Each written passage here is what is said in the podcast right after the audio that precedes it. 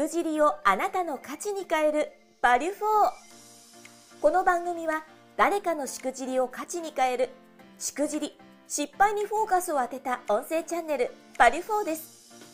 起業家2人が毎回業界問わず多様なゲスト経営者をご招待します。教科書に載らない過去のありえないしくじり体験や経験を一歩踏み出したいビジネスマンに向けて面白おかしく深掘りします。誰かのしくじり体験をあなたの成長の種に変え背中を押す。世界初のしくじりにフォーカスを当てた音声チャンネルです。今回のゲストは本当の話上手代表北村明子さんです。北村さんは主にアナウンス業講師業などを行っています。本題に行く前にゲストの簡単なプロフィールをご紹介させていただきます。話し方コーチ×アナウンサー×研修講師。個人30人、法人5000人の実績を持つ、個人、法人向けに話し方改善のお手伝いをされていらっしゃいます。テクニックではない話し方、コミュニケーションの本質が学べるため、あらゆる話し方、伝え方の講座をされています。著書、リピート率90%を引き寄せる、選ばれるためのコミュニケーションの極意、Amazon レビュー満点の高評価です。各種司会も賜っています。また、旅行とビールが好きの事務オタクでもあります。改めましてよろしくお願いいたします。はい、ご紹介ありがとうございます。北村彦です。よろしくお願いします。これ、北村さん、なかなかあの、あれですね、振れ幅が激しいプロフィールですね、これ。そうですね。で、今お話、ポッドキャストの話聞きながら思ったんですけど、私も実はね、ポッドキャストの、あのーインタビュアーをね、ちょっと他でやらせていただくことになって、素晴らしいですね。もう可能性がすごくありますよね、ポッドキャストってね。うん、ですよね、やっぱりね。うん、はい。でも今回ですね、やっぱりこう話し方のプロ、伝え方のプロでもありますので、いや、そもそもしくじってないんじゃないかなっていう方も多いかもしれませんけども、なんかこのあたり非常に楽しみにしてますね。あのね、実は石垣さんがね、コメントくれてるんですよ。しくじらない北村さんのエピソード楽しみってね、買ってくれてる。ですね、これね。はい。楽しみですよね。なかなかこう、しくじってないイメージがありますから、北村さんは。あのー、いや、あのね、なんていうのかな、すごい冒頭にこんなこと言うのもなんですけど、あのー、私失敗しませんみたいな、なんなんだっけ、ドラマありましたよね。ありましたね。はい。あのー、それで言ってます。実は。だいぶハードル上げてますね。そうそう。あのー、ななんていうかな、仕事柄ね、まあ、どの仕事もそうなんですけど、やっぱりその、イベントであったり、研修であったり、失敗しちゃいけない仕事なんですよね。そうですよね。そうなんです。だけで、しかも本番一発なんですよ。うんうん。なので、もう絶対失敗しちゃいけないし、成功して当たり前っていう土壌で、ずっと仕事してるなっていう緊張感はあります。ということは、じゃあ今回そういった話、もしかしたら失敗体験というかですね、過去やらかしちゃったことを聞けるわけなんですね。そう、あの、エビちゃんからオファーいただいて、失敗ありますかって聞いていただいて、ええー、あ、あったかなってちょっとね、考えたんですよ。で、まあ、あのね、なくはない。なくはない。あの、新人時代とかね、何年か前とかね。そうそうそうそう、そういったところをちょっと、あの、意図を手繰り寄せて、えー、ちょっと、あの、浮かんだものを今日はね、ご紹介しようかなと思ってます。ありがとうございます。はい。じゃこれ早速なんですけども、これ、北村さんエピソードいただければなと思ってますが、もしよかったらなんですが、はい。まあ、この失敗からどんなことを学んだのか、糧とかですね、はい、学びを、まあ、ちょっと結論からいただければなと思ってますが、はい。こんな感じでしょうかね？そうですね。これ、あの、新人時代の話なんですよね。で、まあちょっと自分のリサーチ不足であったりとか、あの、確認不足であったりとか、そういったところがやっぱちょっと欠けていた時代があって、で、まあちょっと反省した、失敗をして反省したつもりだったんだけれども、なんかその反省の姿勢が伝わらなかったとか。ほうほうほう。あとはまあ、お詫びの仕方っていうのを学んだというか、お詫びをしたつもりだけども、伝わらなかったっていうのがあったんですよね。だからそこでまあ相手との向き合い方とか、そういったところを学ばせてもらったっていう、そんな話です。なかなかあの、すごい興味があるテーマかもしれませんね。実際にどんな感じのエピソードだったんですか？はい。これはですね、あのーもう10年ぐらい前なんですけれども、うんあるですね、あのー会社のパーティー、創立記念パーティーの司会を頼まれた時があったんですね。はい。うんうん。それは、あの、まあ、イベント会社を通していただいた話だったんですけれども、まあ、10年前って言ったらもう私も、まあ、新人とも言えないぐらいかな。まあまあ、そこそこ、キャリアを重ねてきた時代だったんです。で、えー、まあ、北村さんって、まあ、司会安定してるよね、とか、安心して任せられるよね、っていうところで、えー、まあ、司会を頼ま、頼んでいたくださったんですよね。そういう印象でもありますよね、北村さんって。ありがとうございます。で、まあ、創立記念パーティーということで、もう絶対に成功しなきゃいけない、お客様にも喜んでいただかなければいけないっていう場面で、で、まあ、お名前だったり、肩書きだったりとかは、もう間違えちゃいけない機会なんですよね。で、そこでですね、やらかしてしまったんですよ。はい。と言いますと。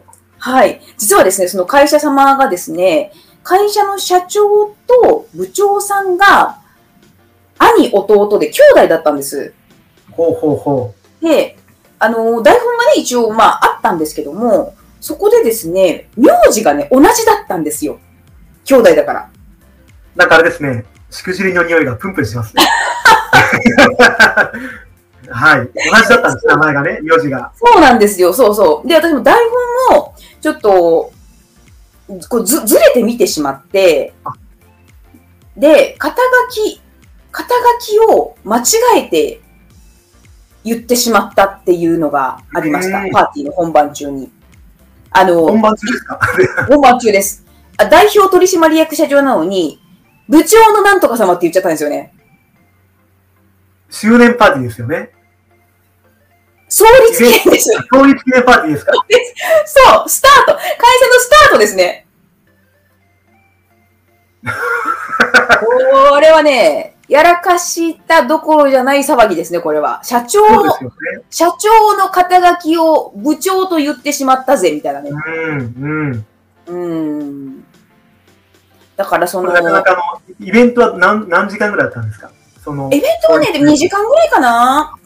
でも2時間のスタートの時点で、あの、台本で、例えばね、例えば社長が山田さんっていう名前だとしますね。山田さんじゃなかったですけど、実際は。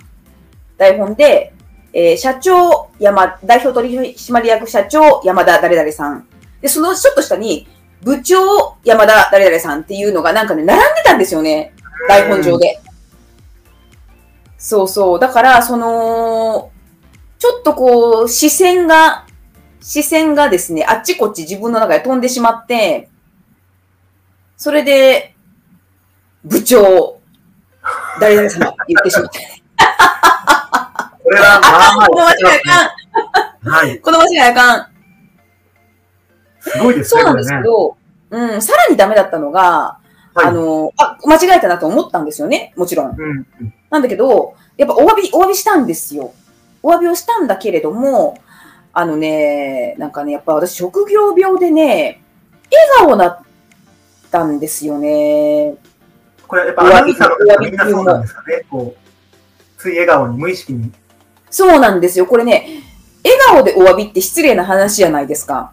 まあそうですよね。うん。でもね、なんか、無意識の笑顔って怖いですね。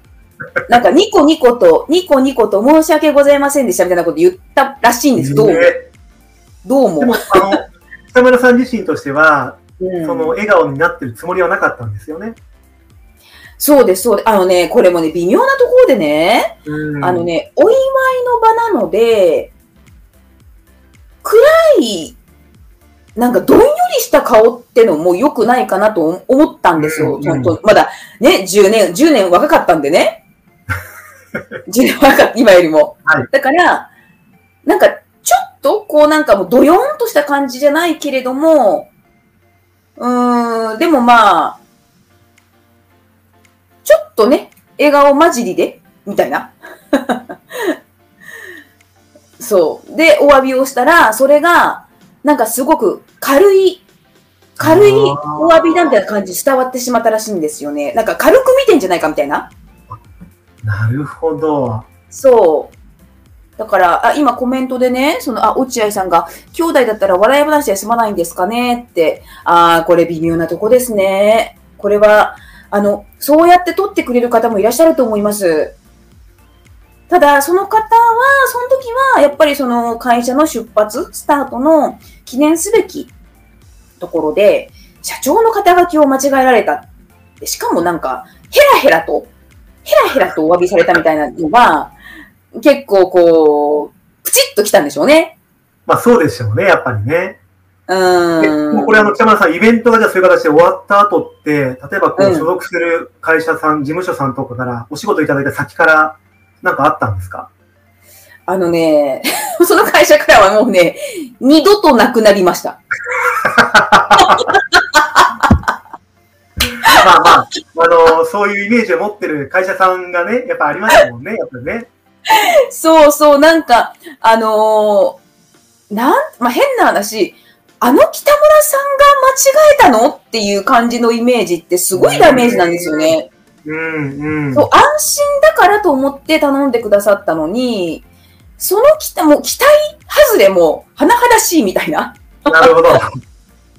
そう。だから期待値が高いと、なんかミスった時のマイナスってのは大きいですね。これでも逆もしかりですよね。期待値低くて、パフォーマンス高かったら、おってなりますよね。そうそうそう。それは間違いないですね。間違いない。なかなかじゃあダメージが大きかったんですね、北村さあん。今回はね、今回ってその時はね、それはね、うんやっぱね、気をつけなきゃいけないなと思ったし、あの、無意識で笑顔になるんだったら、もう意識的に笑顔じゃなくさなきゃいけないなと思ったし、あとね、これ皆さんにもしかして共通して、あのー言えるとすれば、その、例えば名前だったりとか、時間とか場所とか数字とかって、絶対に間違えちゃいけないものってありますよね、世の中って。うん。それは本当にね、念には念を入れ、確認して発表しないと、えらいことになるっていうのは学びました。まさに偉いことになってますもんね。えこれそう一つ、一つクライアントを失ったっていうね。そうですよね。そうそう。でもね、私そう思うんですけど、あの、例えばですけど、メールとかのやりとりとか、えー、で、日にちとか時間とか、うん、うん。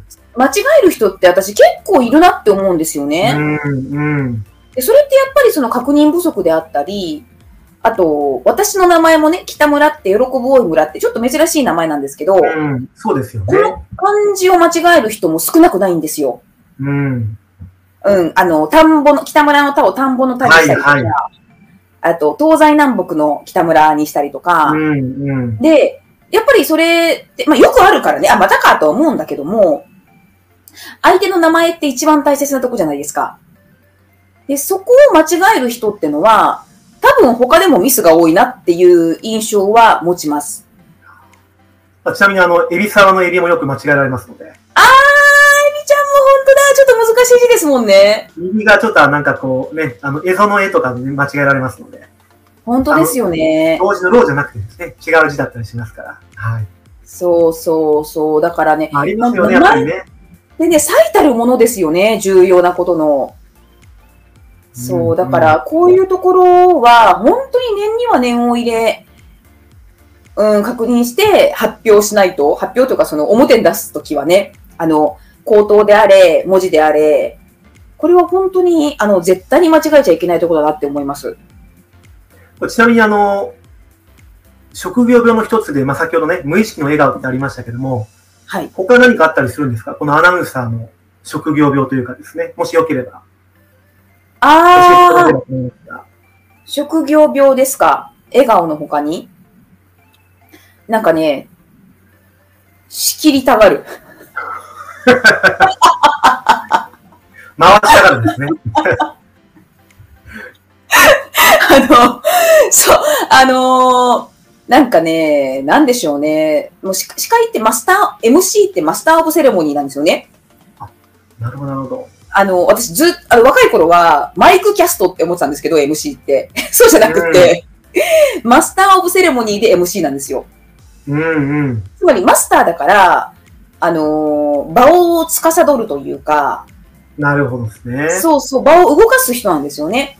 うんうん。これが仕事でやってるものだから、なんかね、プライベートでみんなが集まった時に、あのー効率よく進めるにはどうすればいいかみたいなことをね、よくね、ん。考えちゃうんですよね。はい。そうそう。で、それ、良くないなと思うんですけど、うざいじゃないですか、そういう人って。いやいやいやいや。うざいんですよ。そういう人を任せ、あの、られる人はいいと思いますので、逆にそのね、あの、自分で発信するのは苦手な方もいらっしゃいますから。なんかね、あのーそういう役を仰せ使ったら、あのーいいと思うんですけど、仰せ使ってもいないのに、勝手になんか仕切ろうとしするとうざがられるんだ、じゃないかなっていう。嫌、嫌われるの嫌だなと思って、あんまり、あんまりなんかね、出しゃばるの良くないなって思ってます。確かにですね。でもなでもなかなかその辺は、あの、聞けるようで聞けない話かもしれませんよね。無意識の笑顔とか、仕切りたがるとかですね。あとね、物申したがる。出てきますね、いろいろとね。そうなんです。なんかね、これも本当良くないところで、あの、し仕事はね、仕事は物申すんですよ。あの、マスターだからね。そう。ん。だけど、プライベートとかでみんながゆるーく楽しもうとしてるのに、物申したがるってうざいじゃないですか。そうですね。だから、ここはちょっと分けないと、仕事とプライベートと分けないと、あの人うざいよねってなるのは嫌です。それはちょっとしんどいかもしれませんね。しんどいそう。だから、あの、プライベートでは極力式はい。なないような役回りでいたい。なんか、一参加者で、一参加者ですね。一参加者で、ゆるゆるいたいなと思ってます。間違いないかもしれませんね。で、これ北村さん、改めてなんですけども、今回ですね、このはいエピソードから学んだこととか過程をですね、再度教えていただければと思ってますが、どんな感じ、はいどんなことになりましたでしょうか？そうですね。やっぱりその、お詫びの場面っていうのはね、あのーきっちりやらなきゃいけないし、お詫びが上手な人って私、あんまり多くないんじゃないかなって思ってます。うーん、うん。うん、自分がやったつもりでもやっぱ伝わらないと意味がないし、私の場合はたまたまなんか無意識の笑顔が出ちゃうっていうのが、ここは本当に意識的に気をつけなきゃいけない。うん、なんか、なんていうのかな、あ、すいませんだけど終わらせちゃやっぱりいけないですよね、もちろん。うん、うん。で、その、なんか、ミスの大きさの度合いにもよると思うんですけど、ちゃんと相手に伝わるお詫びっていうのを、なんか常日頃から考えないと、いざという時にちゃんとお詫びできないなっていうのはあるし、あと先ほど申し上げましたけど、名前とか肩書きとか、数字とか日にちとか、あの、当たり前に間違えちゃいけないところは、念には念を入れて、表に出すっていうことをしないと、こんな大事なこともミスする人なんだっていうイメージは、本当に良くないですね。うん、確かにこの辺ってこう、些細なことからかもしれませんよね。先ほど名前であったりとかも踏まえて、日々のメールとかも踏まえて。うん。そうですこの辺ももしかねした。らこう無意識に習慣づいちゃってるかもしれませんよね。そう、案外ね、日にちとか曜日、曜日とか時間とか、間違えてる人すごく多いなと思うんですよ、メールのとか見てても。うんうん、そういうのが本当にもうボンミスボンミスは、もう極力潰して当たり前っていう感じじゃないと、なんか信頼ってそこから失うよなって思います。確かにですね。うん今の一言がもしかしたら非常に大事かもしれませんね。信頼を失うかもしれませんね。そうそうそうそう。はい。でいやーありがとうございます。なかなかでもこれはあの、アナウンサーとしてですね、なかなか聞けるようで聞けない話かもしれませんから、こんなあの仕事完璧の北村さんでもしくじるんだなってことを感じたかもしれませんね。やっちまった。ありがとうございます。この音声チャンネルバリュフォーは 4U 手箱の提供でお送りしています次回の配信もお楽しみに